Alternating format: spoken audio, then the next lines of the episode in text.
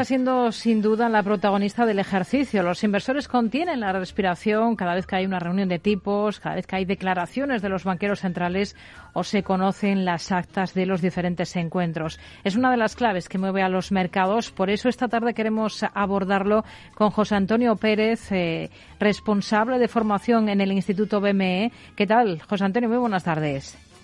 Hola, Rocío. Muy buenas tardes. ¿Cómo influye al final la política monetaria en la inversión? Bueno, efectivamente, actualmente estamos viendo como la mayoría de las autoridades monetarias en distintos puntos del globo están subiendo los tipos de interés.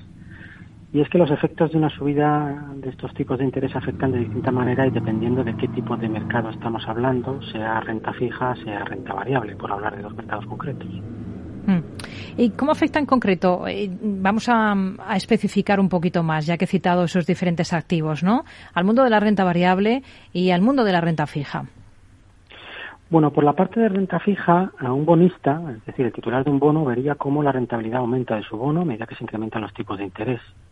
Dado que el incremento de los tipos de interés hace que los precios de los bonos bajen, los precios ahora son más atractivos. Hay que recordar aquí que el precio de un bono no es más que el flujo de rendimientos futuros o pago de cupones futuros traídos al presente a través de los tipos de interés, con lo que la subida de estos redunda a un menor precio del bono.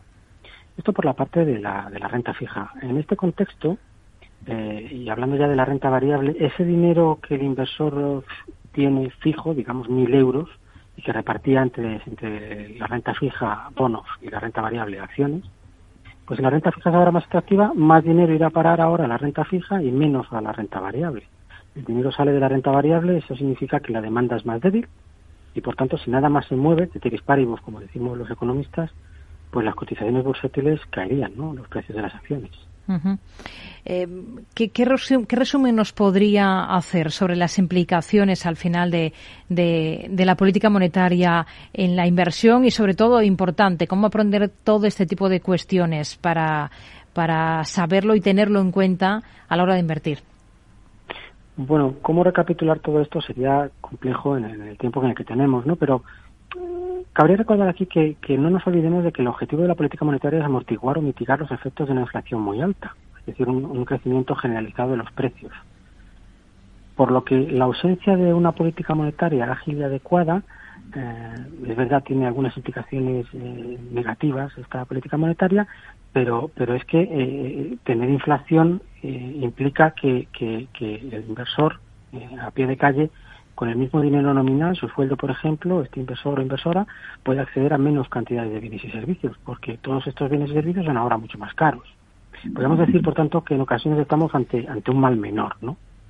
Porque el efecto nocivo de la inflación está ahí. Hmm. Y no, no olvidemos que las, las, autoridades monetarias intentan luchar o pelear contra, contra esa inflación desbocada, ¿no?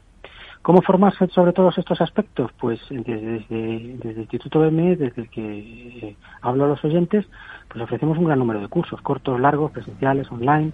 Nombraría aquí uno, que es el de análisis fundamental para no financieros, y toda la información está en nuestra, nuestra página web. José Antonio Pérez, eh, responsable de formación del Instituto BME. Gracias. Muy buenas tardes.